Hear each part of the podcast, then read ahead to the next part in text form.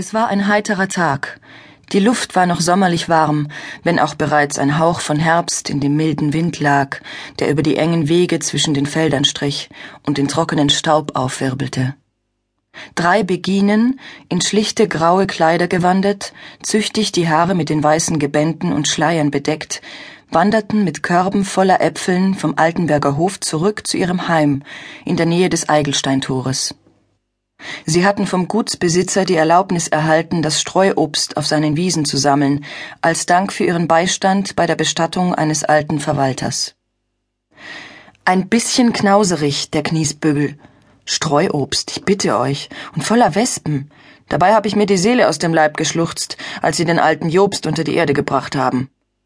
Thea, die geradezu professionell die Rolle des Klageweibs beherrschte, war schlecht gelaunt, wie schon häufiger in den vergangenen Wochen. Ach, was soll's, Thea? Gertrud wird einen wunderbaren Apfelwein daraus bereiten, und wenn du ihn trinkst, wirst du dem Kniesbügel noch dankbar sein. Außerdem war es doch ein schöner Tag heute.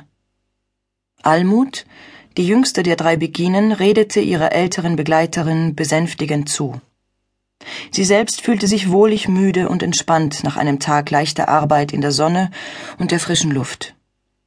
Mit einem kraftvollen Schwung wechselte sie den schweren Korb vom rechten Arm zum linken, griff dann hinein, um einen der rotbackigen Äpfel herauszuholen und herzhaft hineinzubeißen.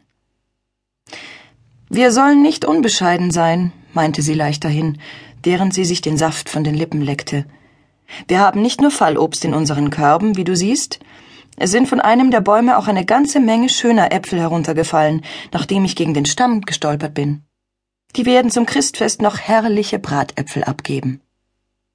Du hast schon eine merkwürdige Art zu stolpern, Almut. Theas verbiesterte Miene hellte sich auf, als sie sich daran erinnerte, wie Almut den Baumstamm gerüttelt hatte, wodurch die Früchte nur so herunterprasselten. Ja, ich bin entsetzlich ungeschickt. Morgen solltet ihr jemand anderen mitnehmen, um Streuobst zu sammeln. Mal sehen. Zufrieden mit dieser Antwort wanderte Almut weiter zwischen den beiden voran und bemerkte dabei nicht, wie ihre dritte Begleiterin, Rigmundis, schweigsam und immer matter wurde. Das Missgeschick geschah, als sie schon in Sichtweite der Mauer waren, die ihr Heim umgab. Dort hatten die Karren und Fuhrwerke tiefe Spuren in den weichen Untergrund gegraben, der jetzt durch die anhaltende Trockenheit hart wie Stein geworden war.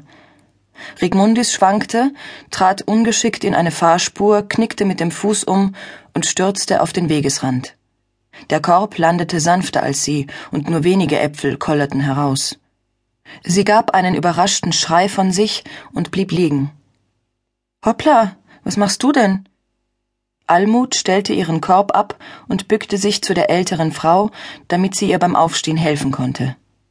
Rigmundis ergriff ihre Hand, um sich hochzuziehen, musste aber mit einem gequälten Stöhnen liegen bleiben. Es geht nicht, Almut, mein Fuß schmerzt entsetzlich.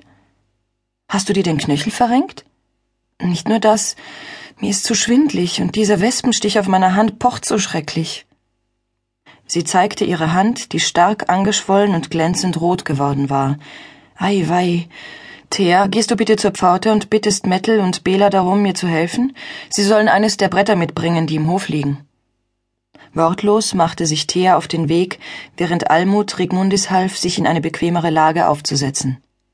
Zum Glück kamen die beiden Beginen, junge, kräftige Frauen, sogleich angelaufen, und gemeinsam schafften sie es, sie auf dem Brett sitzend in den Hof und hinauf in ihre Wohnung zu tragen.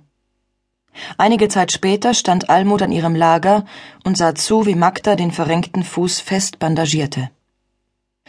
Mir ist zu heiß, stöhnte die Verletzte und wälzte sich unbehaglich hin und her. Almut legte ihr die Hand auf die Stirn und schüttelte den Kopf. Magda, ich fürchte, sie hat hohes Fieber. Es war ihr schon vorhin schwindelig geworden. Zu dumm, dass unsere Apothekerin nicht hier ist. Elsa kommt erst am Freitag wieder aber ich könnte ihr eine Botschaft schicken, wenn es schlimmer wird. Magda war die Meisterin der Beginen, das gewählte Oberhaupt der kleinen Gemeinschaft von zwölf Frauen, die gemeinsam lebten und arbeiteten. Rigmundis, hast du weitere Schmerzen außer denen in deinem Fuß? Dieser Wespenstich tut mir weh, und mir ist so heiß, ich brenne. Sie zerrte an ihren Kleidern. Voller Besorgnis sahen sich Almut und Magda an. Die letzte Pestepidemie war zwar schon beinahe 30 Jahre her, aber die Furcht vor der Seuche war beiden durchaus gegenwärtig. Sie halfen Rigmundis, die eng gebundene Kopftracht abzulegen und die Kleider zu lösen, dann wickelten sie sie in ihre Decken.